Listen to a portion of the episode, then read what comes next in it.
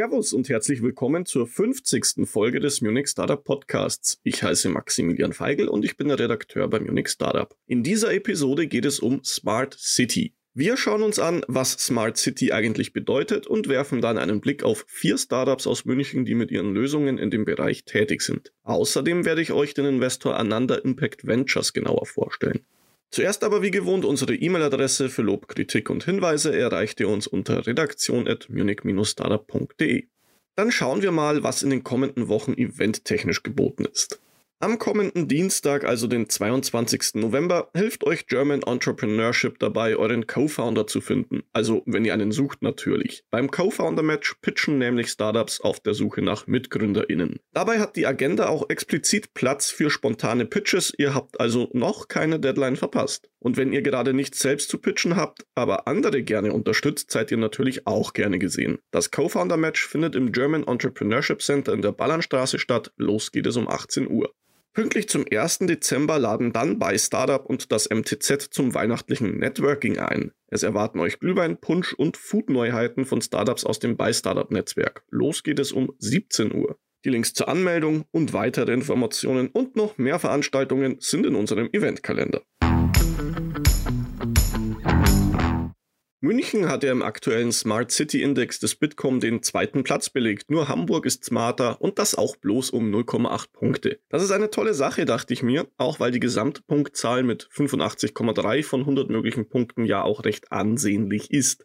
Dann dachte ich mir aber, was ist eigentlich dieses Smart City überhaupt? Da muss doch mehr dahinter stecken als nur ein ordentliches Verkehrsleitsystem. Und genau darum soll es in der heutigen Episode auch gehen. Ganz allgemein ist Smart City ein Sammelbegriff für technologiebasierte Veränderungen und Innovationen in urbanen Räumen. Dabei geht es vor allem darum, digitale Technologien zu nutzen und zwar auch nicht einfach nur so, sondern es sollen eben die typischen Herausforderungen von Städten gelöst werden. Also Dinge wie Umweltverschmutzung, demografischer Wandel, Bevölkerungswachstum und natürlich auch der gute alte Verkehr. Der Bitkom bewertet in seinem Index fünf unterschiedliche Bereiche, in denen Städte smart sein können. Da wäre zum einen die Verwaltung. Da geht es um Fragen wie, was kann ich online erledigen, ohne ins Bürgerbüro zu müssen? Und wenn ich doch hin muss, kann ich online einen Termin vereinbaren? Kann ich online bezahlen oder vor Ort mit Karte? Solche Dinge eben. Würden wir hier nicht von Behörden sprechen, sondern von Unternehmen, wäre wohl nicht smart das Wort der Wahl, sondern eher zeitgemäß. Auch der zweite Punkt, den der Bitkom bewertet, ist mit Smart City eher wohlwollend umschrieben. Hier geht es nämlich vor allem um IT- und Kommunikationsinfrastruktur. Wie gut ist die 5G-Netzabdeckung? Wie viele Haushalte haben Breitband oder sogar Glasfaser? Hat es ein öffentliches WLAN? Spannend ist hier aber vor allem die Frage nach offenen Datenplattformen. Versteht mich bitte nicht falsch, ich will ja dem Bitkom keinen Vorwurf machen, dass er solche Dinge bewertet, dass er sie überhaupt bewerten muss, weil Dinge, die für uns eigentlich selbstverständlich wirken, nun mal immer noch nicht in allen deutschen Städten ausreichend vorhanden sind. Das spricht halt für sich. München ist in beiden Kategorien übrigens unter den Top 5. Wirklich smart wird es bei den letzten drei Kategorien, die der Bitkom bewertet. Bei Energie und Umwelt wird der Einsatz von Umweltsensoren und intelligenter Straßenbeleuchtung abgefragt, aber auch die Ladeinfrastruktur für E-Fahrzeuge und die Nutzung von Photovoltaik und Smart Mietern gehört hier auch dazu. Bei Mobilität geht es wenig überraschend um das Verkehrsmanagement, Sharing-Angebote und die Verzahnung verschiedener Verkehrsmittel. Außerdem wird hier die Infrastruktur für Lieferdienste betrachtet. Der letzte Bereich in der Bitkom-Studie dreht sich um die Gesellschaft. Hier untersucht die Studie, ob es Plattformen zur Bürgerbeteiligung gibt, wie präsent die Digitalszene in einer Stadt ist oder auch das Vorhandensein von Open-Data-Plattformen. Auch Startup-Hubs und Coworking Spaces zählen hier dazu. Jetzt ist natürlich diese Bitkom-Studie nicht das Maß aller Dinge, wenn es um das Thema Smart City geht.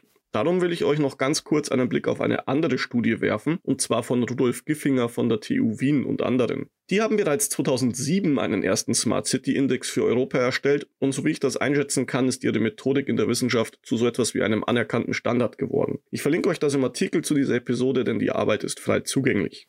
In der Studie von Giffinger gibt es insgesamt sechs Bereiche. Manche davon sind auch ziemlich deckungsgleich mit der Bitkom-Studie. Das wären Governance, Mobility und Environment. Den Bereich Gesellschaft aus der Bitkom-Studie haben Giffinger et alia mit Smart People betitelt, die sind sich inhaltlich aber auch ähnlich. Der Bereich IT und Kommunikationsinfrastruktur kommt hingegen bei ihnen gar nicht vor, dafür bringen sie zwei andere Faktoren mit rein. Zum einen Smart Economy. Hier fasst die Studie alles zusammen, was mit der Wettbewerbsfähigkeit einer Stadt zu tun hat. Also Dinge wie Innovationsgeist und Entrepreneurship, die Flexibilität des Arbeitsmarktes oder die internationale Vernetzung. Letztlich geht es hier um alles, was auf die Fähigkeit zur Transformation des Arbeitsmarktes einzahlt. Der zweite Punkt, der die Studie der TU Wien, von der das Bitkom stark unterscheidet, ist mit Smart Living überschrieben. Hier geht es um die Quality of Life in einer Stadt. Also wie steht es um das kulturelle Angebot, die Sicherheit oder auch die Gesundheitsversorgung. Natürlich gehören auch Bildung und Wohnen zu dem Bereich. Wenn ich jetzt abschließend die beiden Ansätze vergleiche, komme ich zu dem Schluss, dass es dem Bitkom, wenn von Smart City die Rede ist, hauptsächlich um digitale Lösungen geht und moderne Mobilität. Die Studie von Giffinger betrachtet das Konzept losgelöst von dem Thema Digitalisierung. Tatsächlich kommt das Wort digital in der Arbeit gar nicht vor. So, nach dieser dann doch ziemlich theoretischen Einleitung schauen wir uns mal ein paar Beispiele, also Startups an. Plan for Better zum Beispiel beschäftigt sich mit smarter Stadtplanung. Ausgangspunkt dabei ist die Frage, wie man für weniger Autoverkehr in Städten sorgen kann.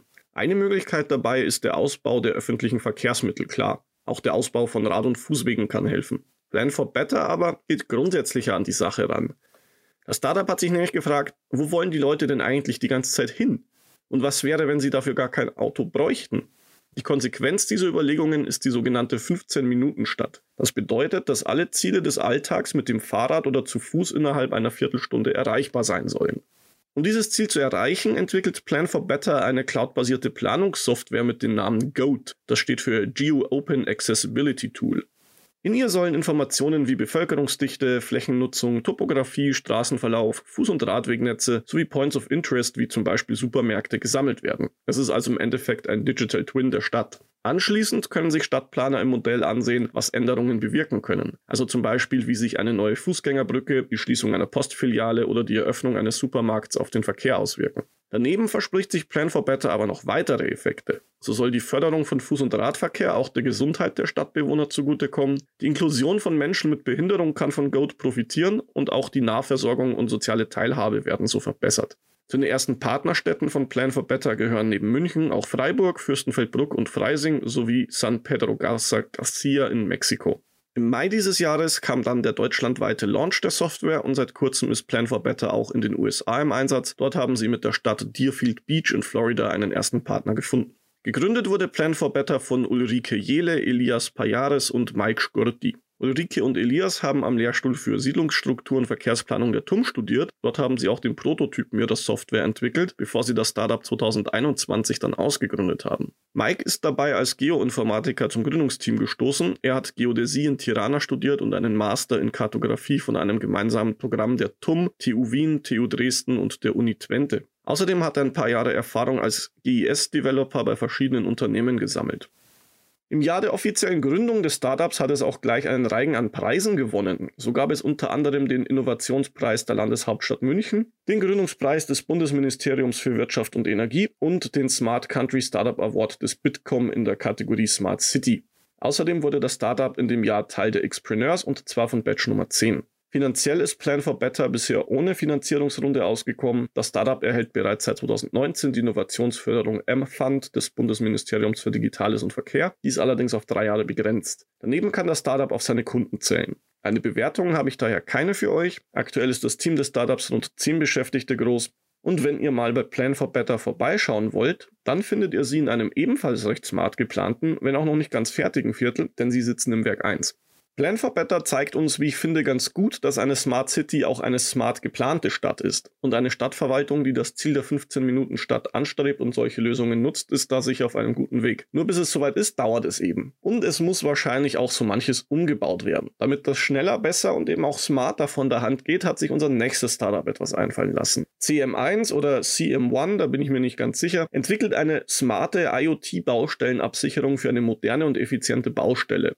Dazu hat sich das Startup etwas eigentlich ganz Einfaches einfallen lassen. Baustellenlichter mit Positionsermittlung. Das finde ich deswegen so smart, weil im Idealfall so ein Baustellenlicht das erste ist, das aufgestellt wird und so ziemlich das letzte, was man dann wieder wegräumt. Die Baustellenlichter von CM1 übermitteln ihre Position in Echtzeit und das, zumindest nach Angaben des Startups, auf 10 cm genau. Hierfür nutzen sie die DGNSS-Technologie. Außerdem gibt es integrierte Beschleunigungssensoren, die eine Positions- und Lageänderung melden. Die Daten kommen dann in das Cloud-Backend des Startups, wo sie dann weiter analysiert werden. Anschließend stehen sie den Kunden von CM1 via Webplattform oder per API zur Verfügung. Zu den Kunden des Startups gehören Städte und Kommunen, Baufirmen und Verkehrssicherer, aber auch Navigationsdaten- und Logistikprovider sowie Firmen aus der Automobilindustrie und Mobilitätsbranche.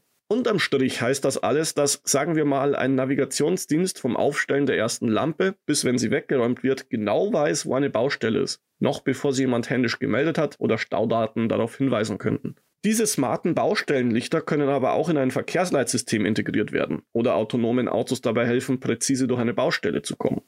Zu den Partnern von CM1 gehören auf der einen Seite Bauunternehmen und Verkehrssicherungsdienstleister und auf der anderen Seite Städte und Kommunen, zum Beispiel Hamburg und Mainz. Gegründet wurde CM1 im Jahr 2020.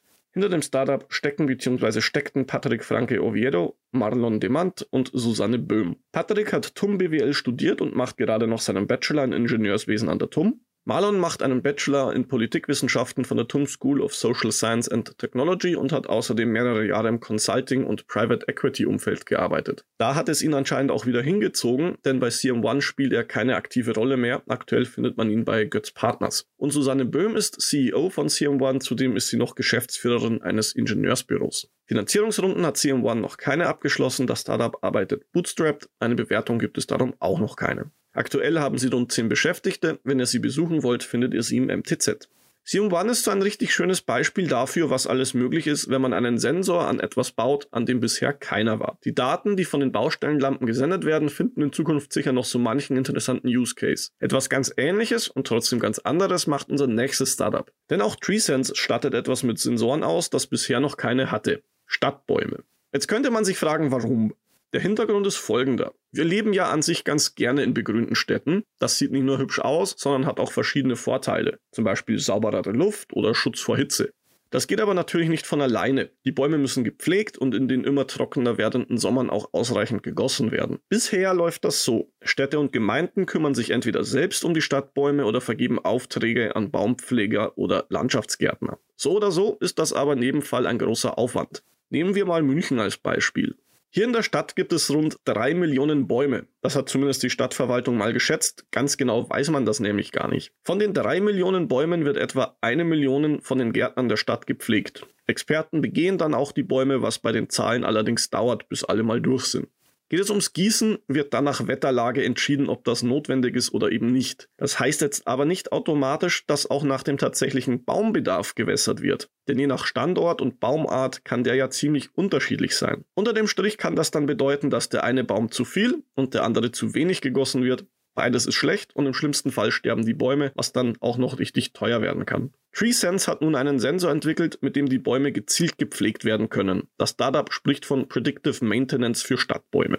Der Sensor wird in der Baumkrone angebracht und analysiert alle 15 Minuten den Wasserhaushalt der Bäume. Das macht er, indem er den elektrischen Impulswiderstand in den Xylem-Kanälen misst. Das Xylem ist ein Leitgewebe, das Wasser und Salze durch die Pflanze transportiert. Damit ist die Lösung von TreeSense gegenüber Bodenfeuchte-Sensoren im Vorteil, weil die ja nur die oberste Schicht des Bodens überwachen und Faktoren wie die Bodenbeschaffenheit oder die Wurzeltiefe gar nicht mit einbezogen werden. Auf Grundlage der Daten aus den Baumsensoren kann dann das Predictive Maintenance Tool dabei helfen, die Bewässerungsteams effizienter einzusetzen und so mehr Bäume mit weniger Aufwand zu pflegen. Hierzu berechnet ein Algorithmus die effizienteste Route für die Bewässerungsteams, um möglichst viele betroffene Bäume mit einer Fahrt zu gießen.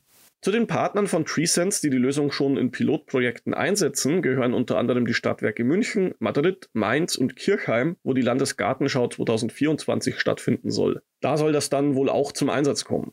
Gegründet wurde TreeSense 2021 von Giancarlo Fodera, Julius Kübler, Moritz Spielvogel und Semir Babajic. Giancarlo hat Forstwissenschaften an der Universität Tuschia in Viterbo studiert. Anschließend hat er für den WWF und als Selbstständiger gearbeitet. Zudem war er an der TUM tätig. Er beschäftigt sich schon seit 2013 mit einer Lösung zum Monitoring von Trockenheit von Bäumen. Ursprünglich ging es ihm dabei vor allem um Waldbrandprävention. Über die Idee, den Widerstand im Baum zu messen, kam dann der Kontakt mit Julius zustande. Er hat Elektrotechnik an der TUM studiert und war da am Heinz-Nixdorf-Lehrstuhl für biomedizinische Elektronik. Moritz hat Mathematik an der TUM studiert. Er hat vor seiner Zeit bei TreeSense bei der Munich Re und bei der KI-Firma Prezibake gearbeitet. Und Semir schließlich hat Management and Technology an der TUM studiert und hat während seines Studiums bei Study Smarter und Bragi gearbeitet, bevor es mit TreeSense losging.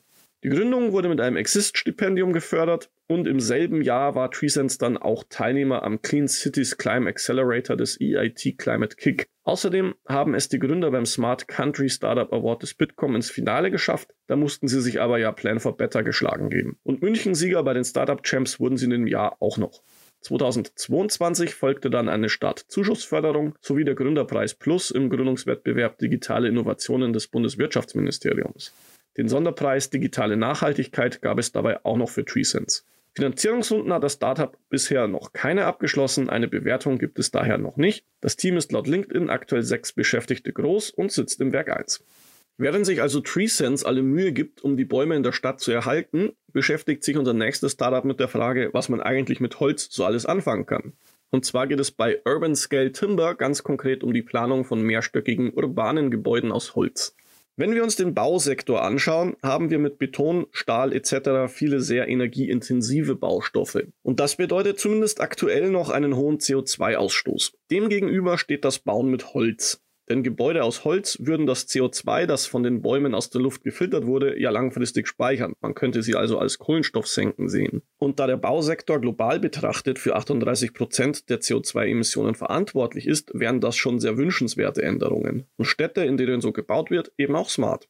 Was genau macht jetzt Urban Scale Timber? Das Startup entwickelt eine Lösung, die holzbauspezifische Machbarkeitsstudien für private und öffentliche ProjektentwicklerInnen automatisch erstellt. So soll für die Planer das entsprechende Fachwissen zum Holzbau greifbarer werden. Sie können also gleich zu Beginn der Planung sehen, was hinsichtlich Tragwerk, Holzbausystemen, Baukosten und Ökobilanz alles möglich ist. Das soll dann den Entwicklungsprozess von Holzbauprojekten skalieren, verbessern und beschleunigen. Im Endeffekt würde das dann Planungszeiten, Kosten und Risiken reduzieren. Urban Scale Timber will aber nicht einfach irgendwelche Wohnkasernen aus Holz mit seiner Lösung ermöglichen. Das Startup verspricht innovative Wohngebäude mit optimaler Raumnutzung und Inklusivität auf Ebene des Gebäudes und der unmittelbaren Nachbarschaft. Gestartet ist Urban Scale Timber Anfang dieses Jahres und ich sage ganz bewusst gestartet und nicht gegründet, da die Gründung des Unternehmens selbst noch aussteht. Aktuell ist Urban Scale Timber noch ein Exist gefördertes Projekt im TUM Venture Lab Built Environment, wo unter anderem Plan for Better und TUM Boring zu seinen Nachbarn gehören. Hinter dem Startup stehen Julia Dorn, Martin Büttmann und Leonhard Schrage. Julia hat Architektur in Wellington und Wien studiert und einen Master in Urban Design von der TU Berlin. Neben Forschungsprojekten an der TU Berlin ist sie bei Living Systems tätig, einem Venture-Studio im Bereich Architektur, Immobilien und Technologie. Martin ist ebenfalls Architekt mit einem Ingenieursdiplom von der TUM. Er hat das Architekturmagazin Planphase mitgegründet, an verschiedenen Universitäten geforscht und gelehrt und ist Partner bei Living Systems. Leonard schließlich hat einen Bachelor in Industrial Engineering vom KIT, einen Bachelor in Architektur von der TUM und einen Master in Stadtplanung vom MIT. Er hat unter anderem für den WWF gearbeitet, für Fraunhofer, die TU Berlin und das MIT geforscht, ist selbstständiger Consultant und ebenfalls Partner bei Living Systems. Obwohl erst in diesem Jahr gestartet, konnte Urban Scale Timber schon für Aufsehen sorgen. Das Startup hat den Gründungspreis Plus beim Gründungswettbewerb Digitale Innovationen gewonnen also den Preis, den auch TreeSense gewonnen hat, und war auch Finalist beim Smart Country Startup Award des Bitkom in der Kategorie Smart City in diesem Jahr. Eine Bewertung habe ich da aber natürlich noch keine für euch und auch das Team kennt ihr jetzt schon komplett, zumindest soweit ich informiert bin. Wie ihr seht, hat Smart City nicht nur etwas mit Digitalisierung zu tun, oft geht es dabei auch um soziale und ökologische Fragen. Darum möchte ich euch in dieser Folge passend zu dieser Sichtweise den Investor Ananda Impact Ventures vorstellen. Ananda hat seinen Sitz in München und ein zweites Office in London. Gegründet wurde Ananda 2009. In insgesamt vier Fonds verwaltet der VC rund 200 Millionen Euro. Die Anfänge dabei waren noch relativ bescheiden. 2011 hat der erste Fonds 7,3 Millionen Dollar eingesammelt. Das waren nach damaligem Kurs rund 5,3 Millionen Euro. Das konnte Ananda dann von Fonds zu Fonds weiter ausbauen. Der jüngste verzeichnete bei seinem Final Closing in diesem Jahr 108 Millionen Euro und lag damit weit über dem ursprünglichen Ziel von 75 Millionen. Thematisch geht es beieinander, der Name macht das deutlich, um Impact. Aber was heißt das jetzt konkret? Der VC investiert in Startups, die Lösungen für gesellschaftliche Herausforderungen unserer Zeit suchen. Im Mittelpunkt stehen die Bereiche Healthcare, Education, Nachhaltigkeit und Klimaschutz sowie eine inklusive und friedliche Gesellschaft. Dabei konzentriert sich Ananda vor allem auf B2B-Unternehmen. Außerdem muss der Impact eines Startups in dessen Businessmodell eingewebt und messbar gemacht werden und die Skalierbarkeit muss natürlich auch gegeben sein. Was die Stage angeht, interessiert sich der VC vor allem für Seed, Pre-Series A und Series A. Erwarten könnt ihr von Ananda dann ein Startinvestment zwischen einer halben und drei Millionen Euro. Das kann sich dann aber über mehrere Runden auf bis zu 10 Millionen Euro steigern. Zusammen mit seinen Partnern traut sich Ananda zu, Runden mit bis zu 50 Millionen Euro zu stemmen. Daneben könnt ihr von Ananda natürlich die typischen VC-Leistungen erwarten. Plus, und das finde ich besonders interessant, der VC verlangt nicht nur die Messbarkeit von Impact, er hilft den Startups auch dabei, das richtig umzusetzen. Die Ergebnisse berichtet Ananda dann regelmäßig. Aktuell lässt der VC zum Beispiel wissen, dass durch sein Portfolio mehr als 400 Millionen Schüler beim Lernen unterstützt werden oder 4,5 Millionen Patienten eine bessere Versorgung erhalten haben. Das Team von Ananda zählt 13 Köpfe, geführt werden sie von den Gründern Johannes Weber und Florian Erber. Dann werfen wir noch schnell einen Blick ins Portfolio. Da finden wir unter anderem Aurora Tech aus München, die mit ihren Satelliten gegen Waldbrände vorgehen, und auch EcoG aus München, die an Ladelösungen für Autos arbeiten. Nature Metrics aus England macht Biodiversity Monitoring, Resourcify aus Hamburg, die haben eine Zero Waste Plattform entwickelt, oder Doctor24, eine medizinische Online-Plattform aus Budapest. Wenn ihr mit Ananda Impact Ventures Kontakt aufnehmen wollt, dann könnt ihr das ziemlich einfach über LinkedIn oder auch die Webseite ananda.vc machen. Da findet ihr auch weitere Informationen zu ihren Auswahlkriterien, zum Portfolio und vieles mehr. Zum Abschluss des Themas Smart City will ich euch noch ein wenig von der anderen Seite der Medaille erzählen. Denn auch wenn sich vieles aus dem Bereich toll anhört, gibt es natürlich auch ganz berechtigte Kritik. Da wäre etwa die Gefahr der Überwachung durch Kameras und Sensoren, was dem Konzept Smart City bereits 2018 einen Big Brother Award eingebracht hat. Andere Kritiker sind nicht ganz so dystopisch eingestimmt, bringen aber auch interessante Punkte vor. So wird etwa kritisiert, dass Smart City-Lösungen dazu genutzt werden, bisher informelle soziale Prozesse zu formalisieren und damit eben auch zu bestimmen und zu kontrollieren. Allgemein wird hier oft gewarnt, dass die Technologie den Menschen dienen muss und nicht umgekehrt. Und einen dritten Kritikpunkt möchte ich noch mit euch teilen, nämlich den, dass Smart City ja einen nicht unwesentlichen Teil übersieht, namentlich die Menschen, die gar nicht in einer Stadt leben. Das sind in Deutschland immer noch ein Viertel der Bewohner, global mehr als ein Drittel. Die sollte man natürlich nicht vergessen. Das Fraunhofer Institut ISE zum Beispiel versucht hier aber schon unter dem Sammelbegriff Smart Rural Areas etwas entgegenzusetzen. Ob ich euch in Zukunft Startups aus dem Bereich Smart Rural Areas vorstellen kann, kann ich noch nicht versprechen. Was ich aber versprechen kann, sind viele andere tolle Artikel, die auf unserer Webseite auf euch warten. Denn wenn diese Folge online geht, bin ich bereits in Helsinki auf der Slush und da dürft ihr euch natürlich auf Berichterstattung von dem Event im hohen kalten Norden freuen. Jetzt verabschiede ich mich aber erst einmal, bedanke mich fürs Zuhören und sage Servus.